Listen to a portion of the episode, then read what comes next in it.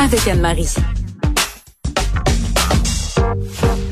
On est très content d'avoir avec nous chaque semaine Anne-Marie Ménard, professionnelle en sexologie, qui est une petite coquine parce que la semaine dernière au gala des influenceurs, Anne-Marie, vous avez remporté un prix puis vous êtes même pas pété les bretelles à l'émission. Alors pouvez-vous nous dire c'est quoi le prix que vous avez remporté au gala des influenceurs la semaine dernière? Je suis d'ailleurs je suis très flattée d'avoir une influenceuse dans mon émission, Anne-Marie.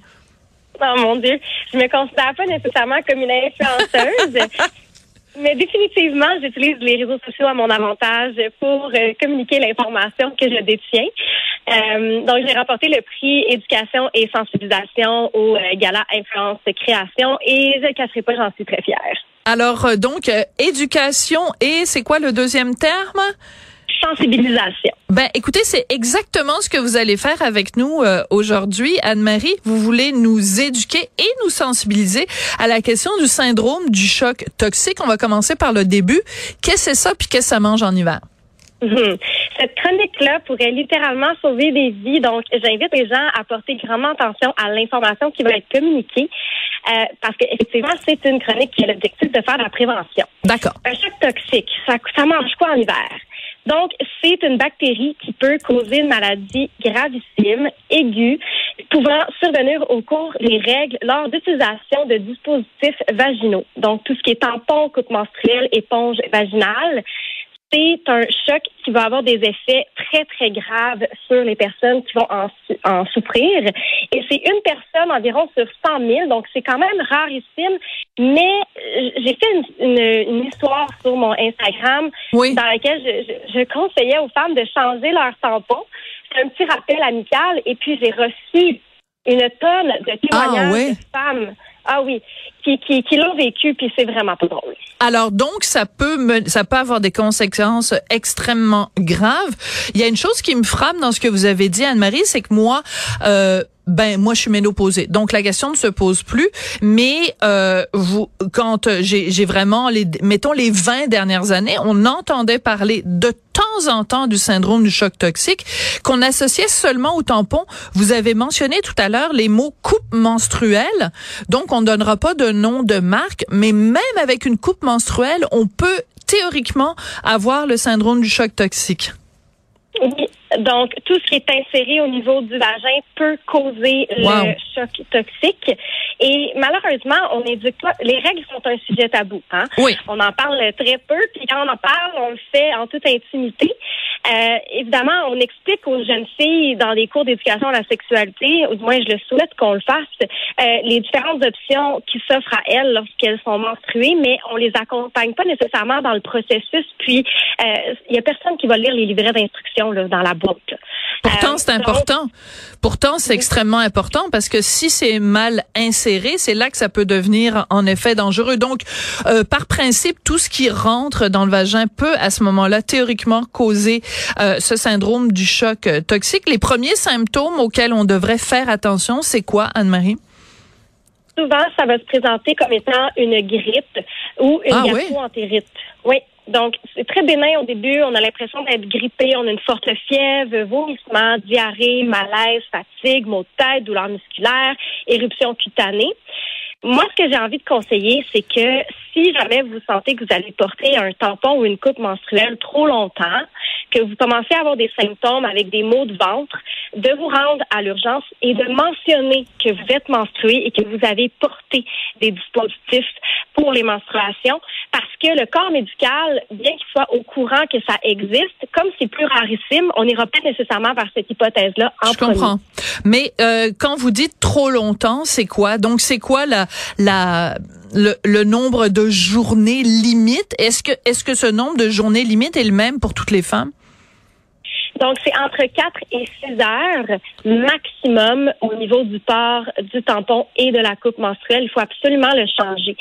Euh, il y, a des, il y a des jeunes femmes qui vont se dire, ben moi, je, je, vais, prendre un tampon plus euh, absorbant donc un maxi tampon, et je vais le porter toute la journée, comme ça, j'aurai pas besoin de le changer. C'est vraiment à ne pas faire, à ne pas faire. À ne pas faire. Est-ce que vous iriez jusqu'à conseiller Anne-Marie, tant qu'à y être, de ne plus utiliser ça et d'aller vers d'autres options, les serviettes sanitaires, euh, les, il y a, il y a plein de nouveaux produits maintenant, des culottes de menstruation qui peuvent être euh, hyper absorbantes, en plus qui n'ont pas de produits chimiques et tout ça. Est-ce que ça, ça peut être euh, des options? Et, de, et qu'on devrait, autrement dire, carrément ne plus rien rentrer dans le vagin des femmes?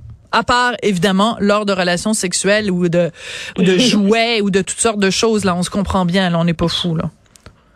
Oui, ben en fait, je vous dirais, d'abord, il faut savoir que c'est seulement que 1 à 4% des femmes qui seraient porteuses de la bactérie. D'accord. Donc, ce ne sont pas tous les, toutes les femmes qui sont à risque de développer le syndrome du choc toxique. Euh, puis il y en a certaines aussi qui vont développer une, immunité. Malheureusement, on ne peut pas savoir qui est-ce qui porte la, la bactérie ou pas. Mais c'est certain que l'utilisation de culottes menstruelles, par exemple, qui sont lavables, réutilisables, n'ont pas de produits chimiques à l'intérieur. Donc, en plus d'être écologique, ben c'est une super bonne option. Ouais. Euh, on va parler de sous parce qu'il y a aussi, là, on vous l'avait dit tout à l'heure, il y a des jeunes femmes des fois où il y a des femmes euh, qui se disent bon ben je vais en prendre un qui est plus absorbant, ça va durer euh, plus longtemps. Mais euh, il y a aussi des fois des, des femmes pour économiser des sous parce que ça coûte cher les produits sanitaires qui se disent ben moi j'ai juste pas assez d'argent pour le changer à toutes les quatre heures ou à toutes les six heures. Qu'est-ce qu'on fait avec le facteur financier, Anne-Marie? Je pense que c'est à ce moment-là qu'on peut se tourner justement vers des produits qui sont plus écologiques, réutilisables. Il y a plein de compagnies québécoises en plus qui vont fabriquer ces culottes menstruelles et qui sont vraiment confortables. Euh, je, je, je, suis euh, une utilisatrice de ces culottes-là, surtout la nuit. D'ailleurs, euh, essayer d'éviter les tampons la nuit. Voilà. Euh, c'est merveilleux, honnêtement. C'est merveilleux. On les lave adéquatement, puis on peut les réutiliser. Donc, je me tournerais vers ce type de, de, de solution-là parce que dans sa vie, une femme va être menstruée environ 39 ans, au, au, cours de 39 ans. C'est presque 10 années cumulées de sa vie. Hum. Et on parle entre 5 000 et 15 000 tampons ou serviettes hygiéniques utilisées. Ça en fait. Ça en fait beaucoup. C'est en effet énorme parce qu'en effet, mettons qu'on commence à être menstrué, mettons à partir de 14, 15 ans, 16 ans, dépendant des, des femmes, euh, puis qu'on a en effet la ménopause autour de, bon, de, début de la cinquantaine, la soixantaine, ça dépend encore une fois des femmes. Ça fait en effet beaucoup d'années, puis comme c'est euh, des fois 4, 5, 6 jours par mois, le calcul, euh, ça va assez vite euh, en effet je trouve ça très intéressant parce que euh, ben, vous avez commencé la, chronique Anne-Marie en disant bon ben c'est un tabou, on parle pas des règles ou en tout cas c'est quelque chose dont, dont on parle entre filles, on se parle de ça un petit peu euh, à, à voix basse les gars sont toujours mal à l'aise quand on parle de règles, alors que toutes sortes d'autres affaires qui sortent du corps humain, euh, euh, on, on, on, en parle, puis on est capable de les nommer, puis on est capable de, de reconnaître sa présence dans nos vies. Ben, je veux dire, les règles, je m'excuse, s'il y avait pas des règles, les femmes euh, ovuleraient pas, puis si les femmes ovulaient pas, ben, il y aurait, pourraient pas tomber enceinte, puis si elles tombaient pas enceinte, ben, l'humanité se serait arrêtée à peu près à Adam et Ève ou euh, une couple de mois après. Donc, comment on explique ça, Anne-Marie, qu'il y ait ce tel, un tel tabou? Comme par exemple, quand on regarde des publicités pour, euh, pour les tampons ou les serviettes euh, à la télé, c'est comme si, au lieu de mettre du sang, ils mettent quelque chose de bleu. Ben, moi, la dernière fois que j'ai regardé, quand il y a du sang qui sort de là, il sort pas bleu, le sang. Pourquoi? Non, mais c'est comme un espèce de, de, de, de monde de licorne, là. C'est un peu ridicule, non? Vraiment, puis on va regarder des, des films d'action où il y a, il y a du sang partout. C'est euh, vrai. c'est le seul sang en fait qui, qui sort du corps humain qui, qui, qui coule, qui découle pas de, je dirais d'une blessure ou de la violence. Oui. Euh, c'est le sang de la vie. Je le dis toujours, c'est le sang de la vie. C'est vrai. Mais déjà dans les cours d'éducation à la sexualité, c'est 50% des êtres humains sur la planète qui sont menstrués, on va se le dire. Euh, puis je pense que déjà dans les cours d'éducation à la sexualité, d'arrêter de, de, de, faire une ségrégation des sexes, hein, de, on, peut enseigner à tout le monde ce que ça, ce que sont les menstruations. Euh, vous avez une maman, vous avez des sœurs, vous avez des amis euh, qui ont un vagin.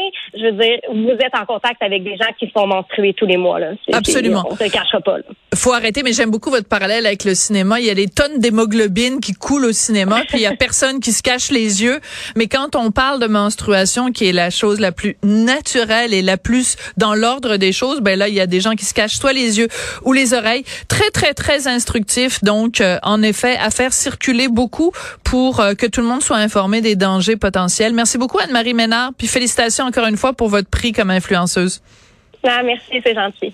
Anne-Marie Ménard, donc, qui est professionnelle en sexologie et qui est avec nous chaque semaine.